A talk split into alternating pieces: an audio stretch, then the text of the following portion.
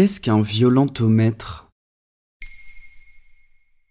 Merci d'avoir posé la question. Depuis février 2021, le collectif féministe Nous Toutes a lancé une opération de diffusion de sacs à pain avec des messages de prévention contre les violences conjugales. Au recto, il contient un violentomètre, un outil sous la forme d'une règle colorée pour aider les femmes à repérer les comportements violents dans leur couple. Et au verso, les numéros utiles à connaître pour les femmes en danger.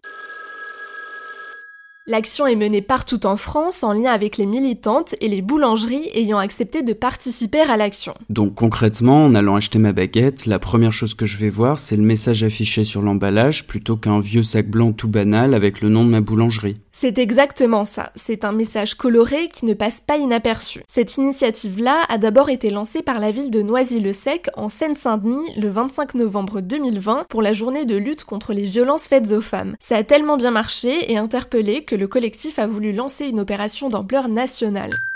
Donc ça mesure la violence, ce violentomètre. Plus précisément la violence au sein d'un couple. L'outil a été pensé par les féministes en Amérique latine, un continent où les violences faites aux femmes est un véritable fléau et où les militantes féministes mènent des combats acharnés depuis des années.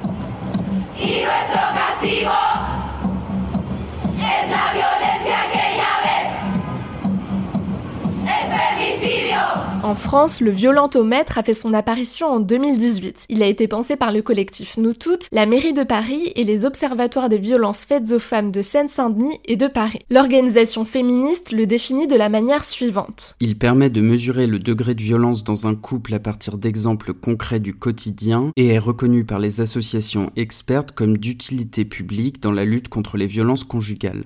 Visuellement, il s'agit d'une échelle graduée avec 23 lignes divisées en trois catégories avec des nuances de couleurs permettant de voir si la relation est saine et basée sur le consentement. En vert, l'outil dit profite. Cela signifie que la relation est saine quand le partenaire respecte tes décisions et tes goûts, a confiance en toi, s'assure de ton accord pour ce que vous faites ensemble, pour ne citer que quelques exemples. On passe ensuite au orange et là, c'est le stade de la vigilance. Il y a de la violence quand il te manipule, rabaisse tes opinions et tes projets, est jaloux en permanence, fouille tes textos, mails, applis. On passe au rouge, où là, le violentomètre dit qu'il faut se protéger et demander de l'aide. La femme est en situation de danger lorsque l'homme pousse, tire, gifle, secoue, frappe, menace de se suicider à cause de toi, t'oblige à avoir des relations sexuelles. Il s'agit d'une liste non exhaustive, alors je vous conseille d'aller voir à quoi ressemble visuellement ce violentomètre.